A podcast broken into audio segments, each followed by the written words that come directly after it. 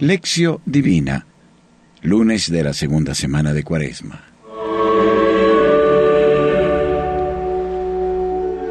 Lección.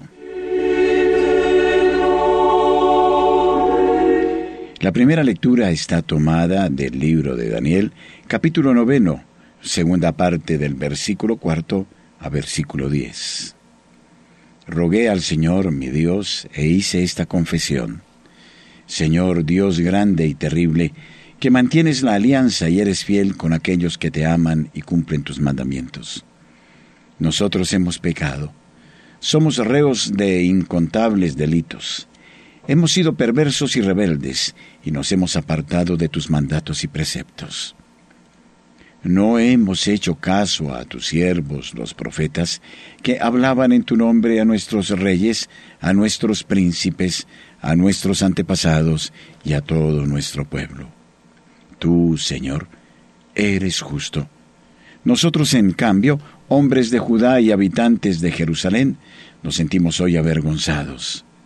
Así como todos los israelitas, tanto los que están cerca como los que están lejos en los países a los que tú los arrojaste por haberse rebelado contra ti. Nos sentimos, Señor, avergonzados, lo mismo que nuestros reyes, nuestros príncipes y antepasados, porque hemos pecado contra ti. Pero el Señor nuestro Dios es misericordioso y clemente, aunque nos hayamos rebelado contra Él y no hayamos escuchado su voz ni seguido las leyes que nos dio por medio de sus siervos los profetas. Palabra de Dios, te alabamos Señor.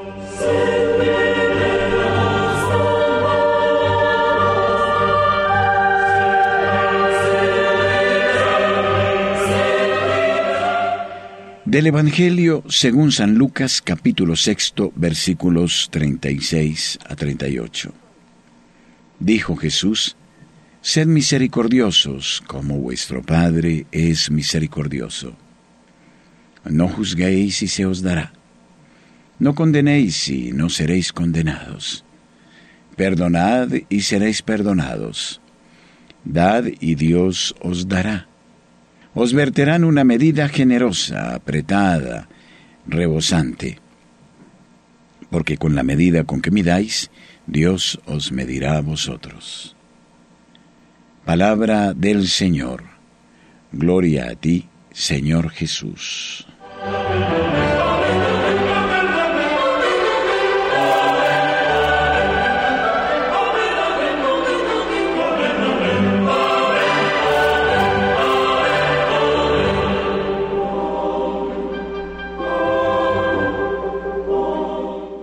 Meditazio.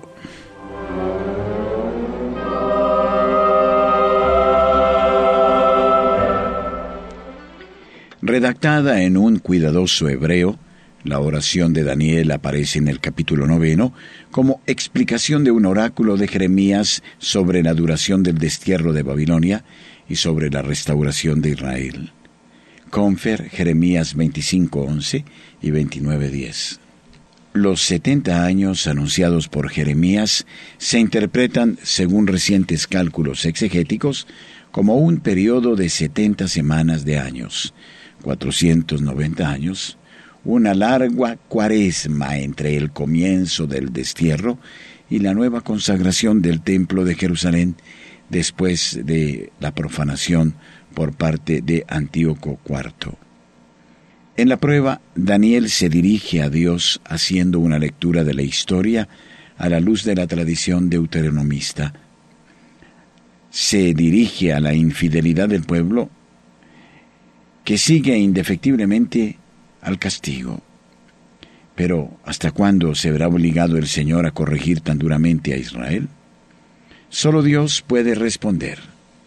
Y esta es la razón de la pregunta del profeta es casi como una provocación. Por su parte, como individuo y como portavoz de todo el pueblo, Daniel confiesa a Dios grande y terrible, con sincero arrepentimiento, que los sufrimientos son bien merecidos. Sin embargo, la confesión no se cierra en desesperación, sino en una espera confiada en el perdón divino, pues el Dios de Israel es fiel y benévolo, lento a la ira y rico en amor.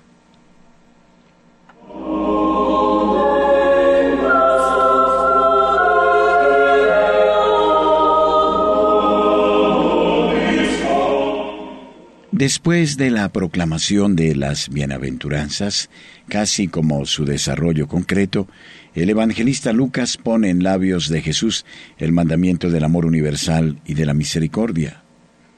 Redacta un pequeño poema didáctico en tres estrofas, enunciado del mandamiento, sus motivaciones y su práctica.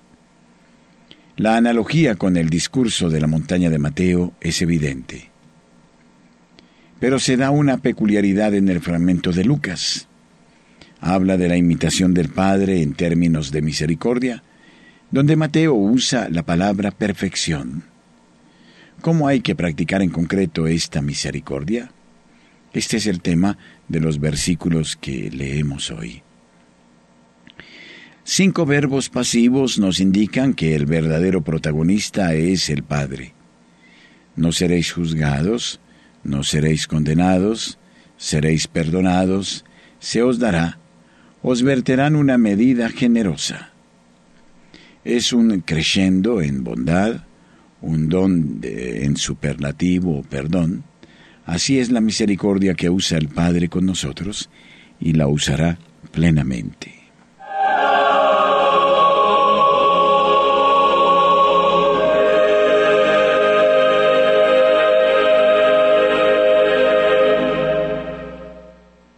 La vida cristiana nos presenta a menudo, por no decir siempre, la dolorosa condición de comprobar nuestras carencias y las trágicas situaciones de muerte y odio que dominan en el mundo. Si nos quedamos solo en la crónica, corremos el riesgo de ahogar la confianza y la esperanza. ¿Qué hacer? Es preciso tener la valentía de mirar con ojos nuevos, purificados por un sincero arrepentimiento y por la oración. En la oración es donde podremos encontrar a Dios, conocerlo, hablar con Él y sobre todo escuchar su voz. Entonces se manifestará a nuestros ojos en su misteriosa y paradójica trascendencia, tan grandioso y sin embargo tan cercano, benévolo y paciente. Nuestro corazón se abrirá a su propia verdad y a la de los demás en presencia de Dios todo juicio de condena se transforma en humilde petición de perdón para todos, porque todos somos corresponsables de tanto mal.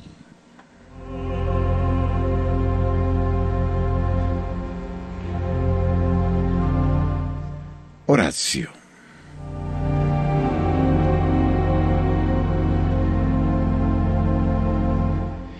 Cuando la mezquindad de mis horizontes pretende juzgar los infinitos espacios de tu misericordia, Señor, escucha. Señor, perdona. La impaciencia hace que coseche solo en la vida fatigas, sufrimientos, promesas vacías o pruebas inútiles. Dilata mi pobre corazón para no contristar al Espíritu que todo lo sostiene y lo renueva. Enséñame, oh Dios, el arte de elegir lo mejor en todo y en cada uno. Ayúdame a mirar al mundo con tu amor de Padre. Amén.